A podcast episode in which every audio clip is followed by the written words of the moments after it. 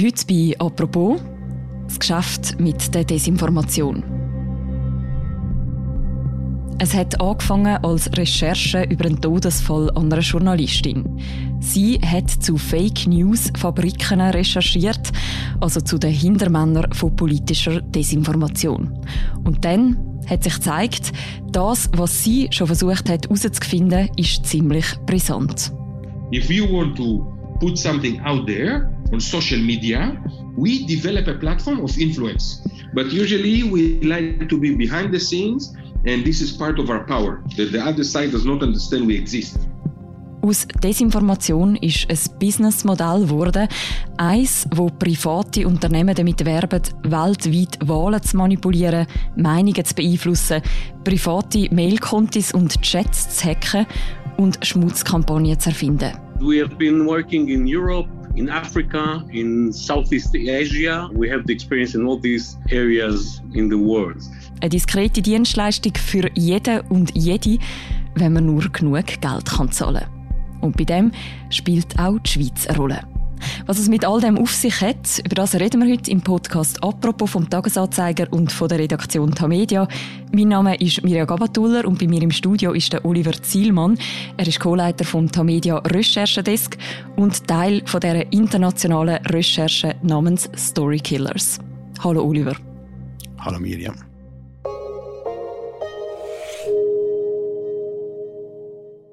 Cold-blooded murder of journalist activist Gauri Lankesh outside her home last year had shook Bengaluru. Now, a year later... Oliver, wir starten am 5. September 2017 in Südindien. Damals ist etwas äh, Schreckliches passiert. Eine indische Reporterin Gauri Lankesh hat recherchiert, längere Zeit über Desinformation, hat einen Artikel veröffentlichen, ist kurz davor gestanden und nachher ist sie äh, heimgegangen am 5. September und ist vor ihrem Haus erschossen worden und ist sofort gestorben. While 13 persons have been arrested so far, the SIT had its first breakthrough in February this year. Der Tod hat ganz Indien erschüttert, es hat aber insbesondere auch Journalisten weltweit erschüttert. Man hat gefunden, wenn jemand über Desinformation recherchiert, das kann ja nicht sein, dass nur aufgrund von der eigenen Arbeit man nachher einfach ermordet wird. Auf das aber hat das Journalistenkonsortium Forbidden Stories sich dem Fall angenommen. Das ist eine Gruppe von Journalisten weltweit, die sich zusammengetan haben, die sich einfach gesagt haben, okay, wenn man eine Journalistin, einen Journalist versucht, mundtot zu machen, sei es, dass man ihn umbringt oder ins Gefängnis tut und meint, man könne so Geschichten unterdrücken, sagen wir nein.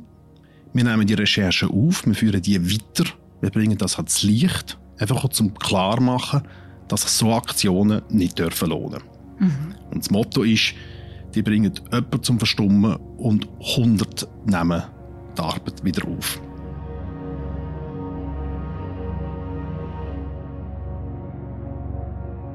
Im Fall von der Gauri Lang ist es am Schluss über 100 Journalistinnen und Journalisten weltweit gewesen, die sich auf die Fahne geschrieben haben, über Desinformation zu recherchieren.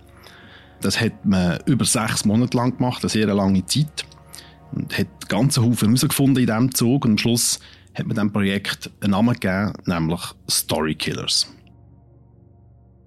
Auch der Tamedia Recherchedesk ist zusammen mit seinem Partner Paper Trail Media Teil von dieser Recherche. Du hast jetzt schon mehrfach Stichwort Desinformation gesagt. Um was genau ist es da gegangen? Also da geht es jetzt nicht darum, dass einfach irgendwo eine Falschmeldung rausgeht, sondern es geht darum, dass das professionell gemacht wird. Also Gary Lankisch selber hat von Lügenfabriken genannt, oder? also von richtig gehenden Business-Geschäften, die einfach Desinformation machen, meistens im Auftrag von Politikern oder von reichen Leuten und damit versuchen, Meinungen oder, oder sogar ganze Wahlen zu beeinflussen. Am Anfang war also der Verdacht, aber im Laufe der Recherche hat sich das wirklich bewahrheitet. Wir haben wirklich unglaubliche Sachen gefunden im Zug von dieser Recherche. Und wir haben auch zuerst mal können wirklich nachweisen und dingfest machen, wie so Fake News Fabriken, Manipulatoren von öffentlicher Meinung wirklich funktionieren, was sie verlangen, was ihr Businessmodell ist. Shalom, George. George, I was going to ask. My Spanish name is Jorge. George is a nickname, and I don't have a name. Wer und was ist das, was wir da hören? Was wir da hören, ist ein verstecktes Undercover-Meeting von drei Journalisten von Forbidden Stories mit einem Team von so Manipulatoren, die nennen sich Team Jorge. Jorge George is a nickname, and I don't have a name. What, and then, You saw what it said on the door, right? no. It says nothing. It says My name is nothing. That's who we are. We are nothing. We are here. Jetzt, wie ist es zu diesem Meeting gekommen? Im Zuge der Recherche ist man auf das Team gestoßen, man hat von denen gehört und dann hat man gedacht, okay, die werden uns ja nie Auskunft geben, was sie da machen, oder?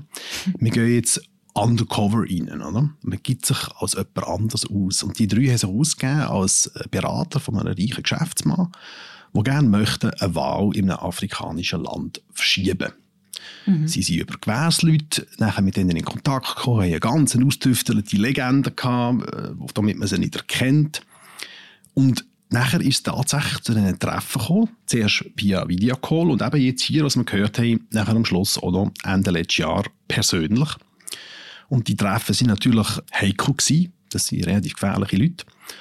Die drei haben aber das können aufnehmen mit einer Kamera und damit hat man nachher im Nachhinein ganz genau können nachhören, was die Leute von dem Team Korche so alles anbieten ihren Kunden.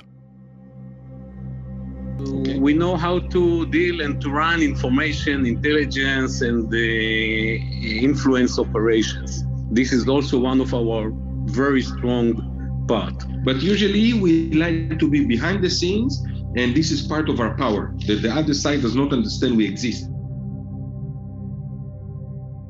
Was ist denn genau die Dienstleistung von dieser Gruppe, die Sie da getroffen haben, von dem Team Korche? Also zuerst einmal das, was Sie da uns präsentieren, das wirkt wirklich verstörend. Oder? Weil normalerweise haben wir so eine, man nennt das ja im Neudeutsch Sales Pitch. Da kommt jemand, macht einen PowerPoint und denkst, ah, voilà, das kommt jetzt da und so. Und die kommen eigentlich genau in diesem Jargon, haben da einen PowerPoint, und statt dass der dort sagt, heisst, ja, du bekommst ein neues Auto mit der und der Technik, steht da dort, ja, am Wahltag, das nennen sie D-Day, machen wir äh, Voter Suppression zum Beispiel. Ja? Also Unterdrückung von der Wahlbeteiligung von einem von denen, also vom Gegner zum Beispiel. Der heisst ja zum Beispiel eben Flip Game. Das heisst, man kann unter Umständen die Wahl sogar noch drehen, wenn sie knapp ist, indem man einfach die Zahl der Stimmenden unterdrückt für einen Gegner. Oder es heisst Disruption, also man kann eine Wahl stören, indem man zum Beispiel einfach irgendwelche Anschuldigungen rauslässt oder Daten veröffentlicht im grossen Umfang. Also man sieht da quasi auf dieser PowerPoint wirklich so ein bisschen, was im Angebot ist und was man dann auch kaufen kann. Our core competence is uh, elections, and we have completed 33 different campaigns, presidential level campaigns, two thirds of them in Africa. And we have been working in Europe, in Africa, in Southeast Asia, and Latin America, which means uh, Central and South America. We have the experience in all these uh, areas in the world.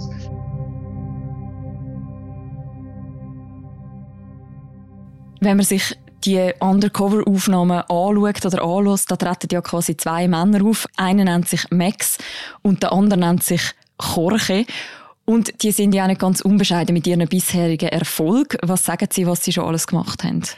Nein, nein, eben, das ist auch Teil von dem Sales Pitch, wenn ich jetzt mal würde, sagen. Also die zählen dann auf, okay, wir sind 20 Jahre im Business, wir haben schon 33 politische Prozesse begleitet, und zwar auf die Flughöhe von einem Präsidentschaftswahlkampf, oder? Also es gibt ja auch nicht so viel, 33 und 27 erfolgreich, was auch immer das denn heisst. Mhm.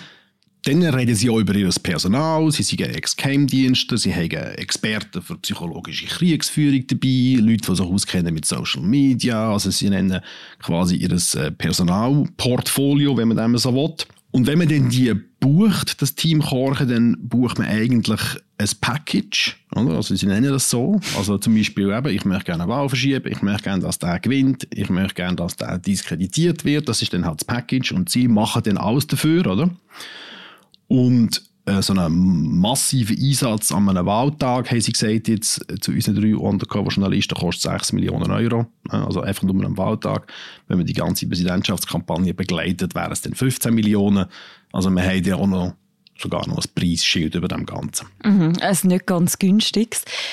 Haben Sie denn auch konkrete Beispiele geben, wie so eine politische Einflussnahme kann ablaufen kann? Also sie haben grundsätzlich nicht über ihre Kunden geredet, was ja auch professionell in Anführungszeichen ist. Oder? Man tut ja die nicht verraten, aber sie haben natürlich ganz viel Beispiel gebracht, was sie schon gemacht haben in einem südamerikanischen Land, in einem asiatischen Land, in einem afrikanischen Land. Dann haben sie jedes Mal gesagt, und dort haben wir den noch bedroht und dann haben wir dort noch Material hergestellt, das der können brauchen, um den anderen zu diffamieren. Also sie haben sehr viele Beispiele gebracht, aber sie sind jetzt nicht auf Länderebene und sie haben jetzt nicht einzelne Namen genannt. Aber was man gesehen hat, also ich habe dann auch live am Bildschirm gezeigt, wie sie in gewisse Konten eindringen.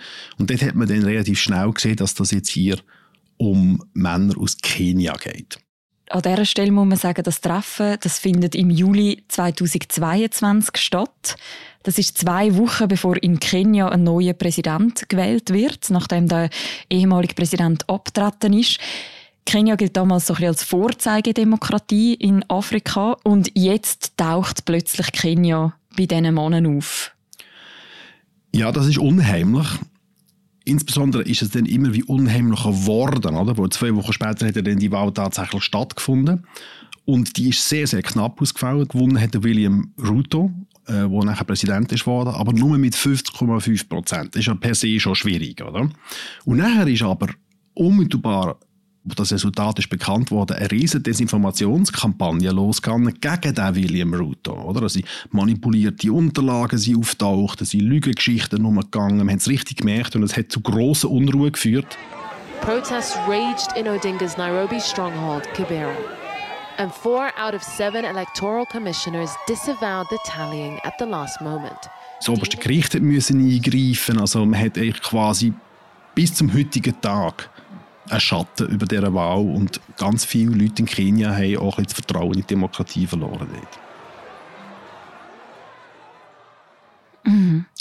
Und zwei Wochen bevor die Desinformationskampagne in Kenia tatsächlich losgeht, hockt jetzt eben der Jorge mit diesen Undercover-Journalisten in einem Videocall. Was genau zeigt er ihnen dort? And then we go to our uh, intelligence platform, okay, which is ours. We develop it. Aha. So here, I'll show you how safe it is. Also da sehen wir zuerst zwei Sachen. Als erstes sehen wir im ersten Meeting, wie er in ein Konto reingeht von jemandem. Man sieht es oben, wo heißt Davis Chirchir. Can you see this telegram now? Yeah. Okay. So this is also some minister of uh, some country. Jetzt gibt es äh, früheren Erdölminister und auch der heutige Erdölminister, der heißt wirklich Davis Chirchir. Zur Zeit des Wahlkampf war der Stabschef vom kenianischen Vizepräsident. I can go, I can check all his call, okay, he's calling calling Dr. Yeah, and I can go to any chat and see what they are saying. Also ist jetzt aber die Frage, ist das jetzt der? Kann das jetzt wirklich sein, dass der live im Konto von dem Stabschef drin ist? Und der Koch sagt ja auch tatsächlich so nebenbei, ja, das ist the account of a minister. Also so, ja, das ist irgendein Minister. Denkst, okay, das ist am Anfang das, oder? Nachher beim nächsten Call, den wir hatten, äh, mit ihm relativ kurz darauf ab, ist er in einem Konto wieder drinnen live am Bildschirm von einem kenianischen Politberater, auch ein relativ wichtiger Mann. Und dort ist er sogar noch weiter gegangen. Dort ist er nicht nur in das Konto rein, sondern er hat nachher seinen Telegram-Chat aufgemacht. Immer live, hat er behauptet. Also das ist alles gespiegelt im Moment. Und hat eine Meldung reingetippt, nämlich Zahl 11. Und hat sie tatsächlich abgeschickt.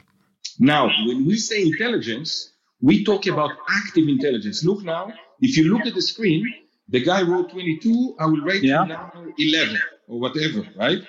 and I can write him that uh, what I think about his uh, wife or what I think about his last speech, or I can tell him that I promise him to be my next chief of staff. Okay, and and uh, basically we are active. So I put on now 11 and I transmit. You see?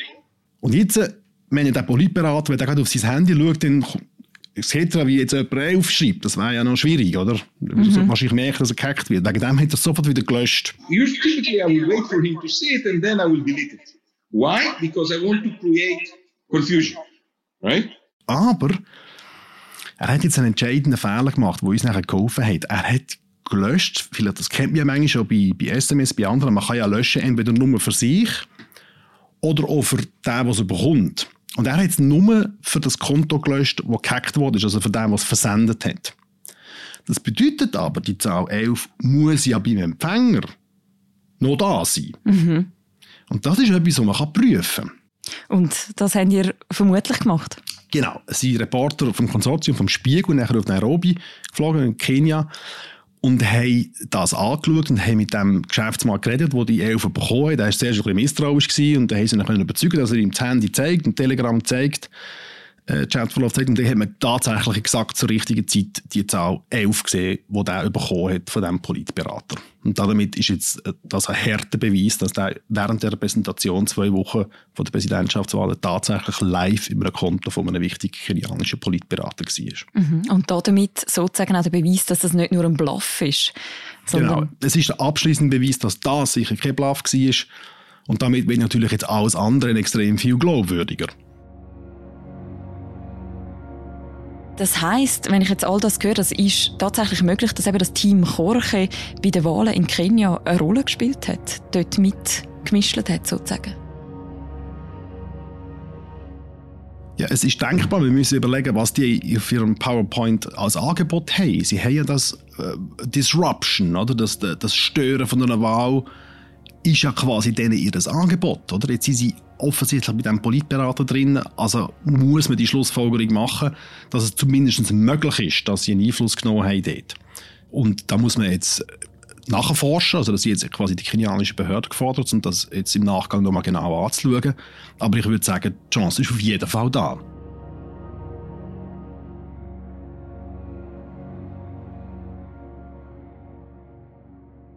Die Männer in dieser Runde, die manipulieren also mutmaßlich gegen Geld, politische Prozesse. Gibt es denn noch andere Belege für das? Genau, du sprichst natürlich genau das Problem an, oder?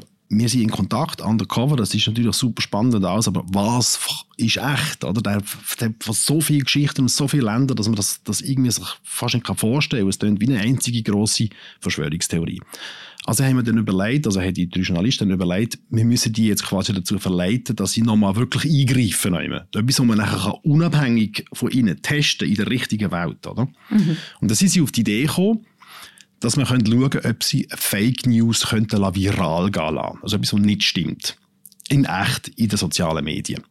Und dann haben sie etwas Harmloses genommen nämlich ein Emu, das ist ein Vogel, ein grosser, eine Art Vogelstrauß aus Florida. Der heißt Emanuel und das ist ein TikTok-Star. Mhm. Vor allem also, wegen dem einen Video. Come show them how big you are. Everybody thinks you and Humpty are the same type of cow. This is a Emmanuel, do not do it. Emmanuel, don't do it. Emmanuel. Das ist ein ganz frecher Vogel, der hackt immer auf die Kamera und äh, die Wärterin weiss nachher nicht, was sie machen soll und äh, tut ihn ermahnen und äh, das Zeug ist viral gegangen auf TikTok und alle haben Emanuel geliebt. Voilà. das ist jetzt also letzten Sommer gewesen. Und dann ist die Idee gekommen, okay, also von den Journalisten, alias Kunden oder, vom Korche gefunden, wir möchten jetzt gerne, dass du, lieber Korche, äh, das Hashtag RIP Emanuel lässt viral gehen. Und RIP steht für Rest in Peace, Ruhe in Frieden. Also mit anderen Worten, die Meldung verbreitet, dass der sei gestorben. Mhm. Was nicht stimmt. Der ist quick lebendig. Und dann hat der Koch zuerst gefunden, hm, hm, merkt ihr denn, sollen wir es wirklich machen? Dann hat er gefunden, okay, machen wir es, oder? Und dann ist also 24 Stunden später auf Twitter ist das abgegangen, wirklich wie ein Blitz. Rip Emanuel überall auf Twitter trendet, in verschiedenen Ländern, in Slowakien, nachher Videos von Emanuel sind viel mehr angeklickt worden, offenbar haben die Leute schauen, was ist mit dem los. Und über kurz oder lang hat nachher die Wärterin eine Meldung rausgeben also es gibt das Gerücht um, der ist gestorben, der stimmt im Fall gar nicht, der ist immer noch da und wartet auf Streicheleinheiten und beruhigt euch und hat nachher quasi das Netz oder das Social Media Universum wieder müssen beruhigen. Man hat aber gesehen, dass der Kochen das wirklich kann. Mhm. Also das, der Vogel das ist jetzt relativ harmlos, aber wenn man sich natürlich auch andere Fälle überlegt, wie funktioniert denn das genau? Genau, nachher ist natürlich wiederum Konsternation ein bisschen, weil überrascht war, wie effektiv das ist und wie, wie das funktioniert. Und dann hat der Koch, der nicht über seine Kunden redet, aber sehr, sehr ausführlich darüber geredet, wie er das gemacht hat. Oder? Und die haben so ein eigenes Programm programmiert für sich, für ihre Gruppe. Eine Art äh, Fake-Profil Maschine, wenn man so will. Oder? Und das hat er auch demonstriert, live im Bildschirm. Das ist schier unglaublich. Da kann man herauslesen, okay, Frau so und so alt, drückt man auf den Knopf, dann kommt ein echtes Bild, nicht ein Fake-Bild, ein echtes Bild. Dann kann man sagen, wo sie wohnt. Dann kann man einfach per Knopfdruck sagen, Facebook, Amazon, TikTok, Instagram, irgendwie x Konten, die die Frau dann sofort hat. Hinter dem Konto ist jedes Mal noch eine funktionierende E-Mail-Adresse und auch eine offenbar funktionierende Handynummer. Jedes Mal. Also ich drücke einen Knopf und dann ist die da und dann kann man die brauchen. Und von denen hat er angeblich aus seinem Programm über 30.000 von denen. Mhm. Und jetzt, wenn er eine Meldung viral gehen dann kann er die Accounts natürlich brauchen. Die können das dann verstärken, die können das dann weitertragen, die können dann Kommentare abgeben, die können aufeinander reagieren. Man kann die so programmieren, dass sie zu einem bestimmten Zeitpunkt loslegen und den Ball weiterspielen. Also man kann mit denen nachher richtig eine Kampagne fahren in dem Sinn. Mhm. This is the public. If you want to put something out there on social media, we develop a platform of influence. You see here, we have at the moment, at the moment, we have working 726,000 profiles working on our system. Okay, and this is our profile profiles. This is a mixed account because this is demo. We have uh, Arabs, Russian, uh, Swiss, uh, uh Asian, everything.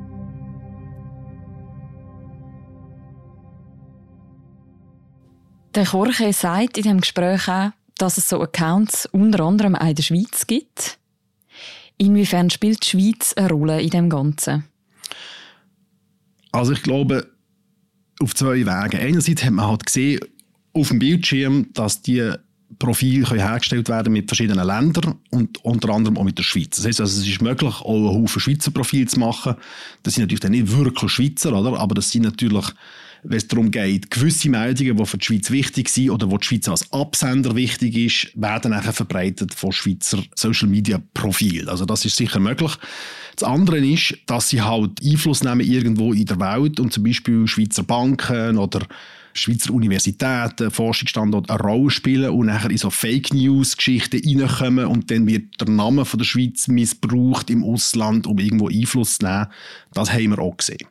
Vieles von dem, wo wir jetzt darüber reden, über das reden wir ja immer wieder. Also quasi Desinformation, Datenmissbrauch, gezielte Fake News. Es gibt immer wieder so Anlässe, irgendwie die Wahl von Donald Trump, der Krieg in der Ukraine und so weiter. Es ist ja wirklich eines der grossen Themen eigentlich von der Gegenwart. Wie wichtig ist jetzt die neue Recherche, die neuen Erkenntnisse? Ich glaube, was wir bis jetzt hatten, sind so staatliche Interventionen, wie du auch gesagt hast, von den Russen in Amerika und so weiter. Aber was hier wirklich neu ist, ist so ein bisschen der privatwirtschaftliche Charakter, wenn man das so sagen will. Dass also Einfluss genommen werden, schlicht einfach mit Geld. Mhm. Und damit haben wir plötzlich ganz andere Motive, die eine Rolle spielen können. Warum will jemand eine Wahl verschieben? Warum will jemand Politiker angreifen? Das kann ja x beliebige Gründe haben. Das muss nicht nur einfach sein, dass man die Macht übernehmen in einem Land. Das kann auch sein, dass einem der nicht gefällt oder dass der noch eine Rechnung offen hat von früher. Oder die ganzen Motive, die da plötzlich reinspielen können, machen jetzt unter Umständen den demokratischen Prozess weltweit noch chaotischer. Insbesondere wenn beide Seiten, also Firmen, engagieren und es nachher bei den Wählerinnen und Wählern zu einem absoluten Chaos wird. Oder? Also das heißt, die Ausweitung in dem Sinn von dieser Einflussnahme auf alle jensten möglichen Leute macht Demokratieprozesse noch verwundbarer weltweit. Mhm. Gibt es denn Hinweise auf weitere solche Manipulationsfabriken wie jetzt die in Israel? Oder ist das mutmaßlich jetzt einfach ein Einzelfall? Also wir hatten den Fall Cambridge Analytica, gehabt, oder, wo im, Wahlkampf eingegriffen hat äh, pro Trump damals. Es gibt aber tatsächlich auch noch weitere Desinformationsfirmen, wenn man so will. Und äh, die eine oder andere werden wir jetzt auch im Rahmen vom Story Killers Projekt schreiben, auch jetzt hier bei uns beim Tagi und Bita Media. Gut, das kann sich lohnen, dort noch ein bisschen mitzulesen. Ja. Was bedeutet denn das jetzt für quasi jede und jede Einzelne, wenn es tatsächlich so Manipulationsversuche gibt? Inwiefern kann man oder muss man sich da jetzt auch so ein bisschen schützen, als Staat, als Einzelperson? Also zuerst mal kann man technisch sehr, sehr wenig machen, weil das wird einfach gemacht über Grenzen hinweg. Das Internet ist offen, die Mittel sind offen. Die äh, kann man nicht mehr verbieten in dem Sinn. Was also so ein bisschen übrig bleibt oder was man vielleicht kann mitnehmen aus dem heraus, ist, dass man halt heutzutage wirklich muss schauen und aufpassen, dass man nicht manipuliert wird, kritisch ist, dass man zum Beispiel nicht jetzt gerade eine Meinung ändert, äh, aufgrund von nur einer Meldung, die jetzt umgeht, sondern dass man einfach quasi ruhigen Blutes seinem Leben nachgeht und versucht, möglichst das auch am Schluss zu wählen und abzustimmen, was einem selber am Herzen liegt und nahe liegt. Oder? Und nicht so schnell das Vertrauen verlieren in Staat, selbst wenn es mal bisschen chaotisch wird. Mhm. Ich will mal noch die Seiten wechseln. Was weiß mhm. man denn über die Profiteure, die Männer hinter all dem? Zum Beispiel jetzt auch die Gruppe in Israel. Das Konsortium hat am Schluss einiges herausgefunden über das Team Korche. Das sind äh, offenbar Ex-Agenten aus Israel, die jetzt quasi äh, das Business weitertreiben in dem Sinn. Oder sie haben zum Teil auch reagiert bereits auf Anfragen. Wir haben die gefragt und der Chorche zum Beispiel hat dann gesagt, er hat nie irgendetwas falsch gemacht und die Person, die sich da Max nennt im Video, hat gesagt, er wüsste gar nichts von Team Chorche, hat da alles abgestritten. Ich weiß nicht, wie das dann noch im Einzelnen genau weitergeht, aber sicher wird man jetzt da auch von Seite Israel dahinter gehen, um zu schauen, okay, was sind das genau für Leute, was haben die wirklich gemacht. Eine Frage, die sich ja schon stellt, ist, das sind ja Hacking-Profis, die können irgendwie offensichtlich ganz verschiedene Kanäle durchleuchten. Wie ist es denn diesen Journalisten gelungen, die zu täuschen? Ist das so einfach gegangen? Nein, das ist, äh, was ich mitbekomme, wirklich nicht einfach gewesen. Also man muss ja eine Legende haben, und zwar sehr ausgetüftelt, oder? Man braucht Gewährsleute, die ihn dort einführen, oder? Das ist ein Business, das nur über, über Empfehlungen läuft, oder? Da gibt es keine Webseite, oder keine Telefonnummern. Aber am Schluss ist es tatsächlich so. Ich meine, das, das Team Korch war nachlässig. Oder? Also die Grossmeister von der Täuschung sind quasi selber getäuscht worden.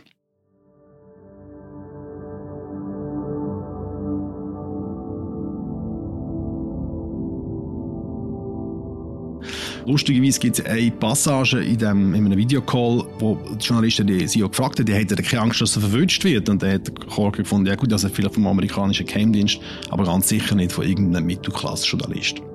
If, if NSA decide to really investigate to the deep part, yes, maybe they can find. NSA are very good, very, very good. But is that your risk? Is that your threat? I don't think so.